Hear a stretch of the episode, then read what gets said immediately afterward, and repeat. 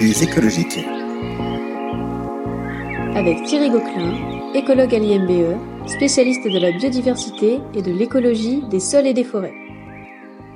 L'homme, depuis qu'il a pris possession du milieu, qu'il s'est sédentarisé, qu'il a commencé à cultiver, et encore plus dans cette période récente que l'on appelle l'Anthropocène, eh bien l'homme a profondément modifié la biodiversité. Il l'a maltraitée, il l'a détruite. Mais on peut quand même s'interroger sur un impact positif qu'il a pu avoir dans le passé, ou même qu'il aurait encore, sur cette même biodiversité. Pour tenter d'y voir plus clair, prenons l'exemple du bassin méditerranéen, en se limitant à la biodiversité végétale. En effet, en dépit de son anthropisation très ancienne, le bassin méditerranéen est aujourd'hui considéré comme un hotspot, un point chaud de biodiversité. Il y en a 34 dans le monde. Sur seulement 1,8% de la surface de la Terre, il abrite en effet, par exemple, 10% des plantes à fleurs, environ 25 000 espèces. Cette apparente contradiction entre richesse exceptionnelle et impact de l'homme plurimillénaire a été qualifiée de paradoxe méditerranéen.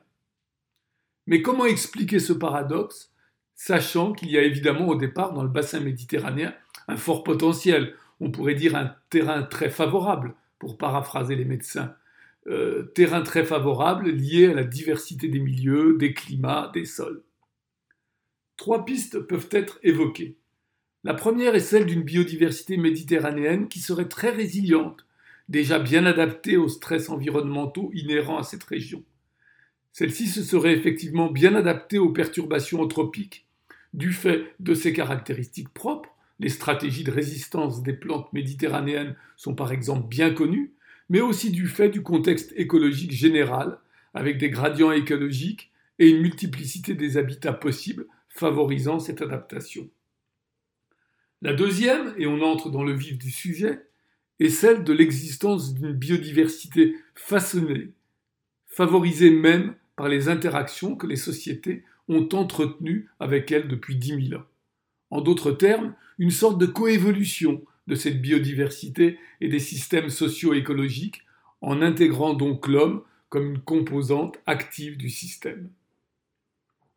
On peut prendre ici l'exemple des forêts, qui sont le résultat d'une longue histoire de gestion agro-silvo-pastorale par les populations rurales. En particulier, les DSAs espagnols, les montados portugaises, les arganerais du Maroc nous montrent l'exemple, disons, le plus abouti de cet agro-silvopastoralisme dont s'inspire aujourd'hui l'agroforesterie moderne. C'est une occupation raisonnée et optimale de l'espace au bénéfice de l'arbre, de l'animal et des cultures. Un arbre, chêne vert ou liège, arganier, olivier, un animal, un cochon, un taureau, une chèvre, une culture, des céréales, des légumineuses, et finalement l'élaboration d'un système fonctionnel et diversifié. Mais tout ce processus, qu'il faut bien appeler une domestication, est réfléchi. Les arbres sont suffisamment espacés pour ne pas se faire concurrence concernant l'eau et les nutriments. Les cultures vont profiter de l'ombre de l'arbre et du sol particulier qui s'élabore peu à peu sous son couvert. L'animal se nourrira des noix d'argan, des glands de chêne, et se mettra à l'ombre de ces arbres. Élevage, arbres et culture ne sont donc pas dans ce schéma antinomique. Dans ces systèmes ancestraux, ils sont intégrés dans un même ensemble cohérent et fonctionnel, alors que dans d'autres, ils sont dissociés spatialement, les champs et les pâtures d'une part, d'un côté, les haies et la forêt paysanne d'autre part. Et tout cela se fait au bénéfice de la biodiversité, des interactions et du fonctionnement.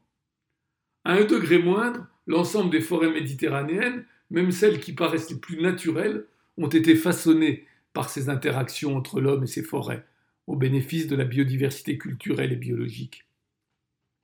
Enfin, troisième élément, il faut bien sûr évoquer l'apport à la biodiversité des plantes cultivées avec la sélection des semences. Dans le bassin méditerranéen, cette biodiversité cultivée est, ou plutôt a été, exceptionnelle. Il faut évidemment parler de la domestication du blé, initiée il y a près de 10 000 ans dans le croissant fertile, et ayant abouti à plusieurs milliers de formes de variétés domestiques. C'est aussi une variété impressionnante d'oliviers, de figuiers, de mûriers, d'amandiers qui a fleuri, si j'ose dire, dans le bassin méditerranéen. Mais comment considérer, voire hiérarchiser la biodiversité des milieux naturels gage du bon fonctionnement des écosystèmes, et d'autre part la biodiversité cultivée, assurant sécurité alimentaire et diversité culinaire? Dans tous les cas, il est de plus en plus reconnu que la biodiversité doit être considérée non pas comme une entité distincte de l'homme, l'homme étant une partie intégrante de la biodiversité, des écosystèmes et de la nature dans son ensemble. Toutefois, les formes modernes d'anthropisation, celles de l'anthropocène, urbanisation, artificialisation, intensification agricole, fragmentation, pollution, changement climatique, la liste est longue et non exhaustive, ont profondément changé cette donne. Pendant des millénaires, l'homme fut à la fois destructeur, mais aussi créateur de biodiversité. La destruction est aujourd'hui la règle, la création étant limitée à la biodiversité cultivée, et encore, quelle biodiversité Du coup, les mots-clés sont aujourd'hui conservation et protection. Il faut maintenant, de toute urgence, réconcilier humain et non humain au bénéfice de toutes les composantes de cette biodiversité.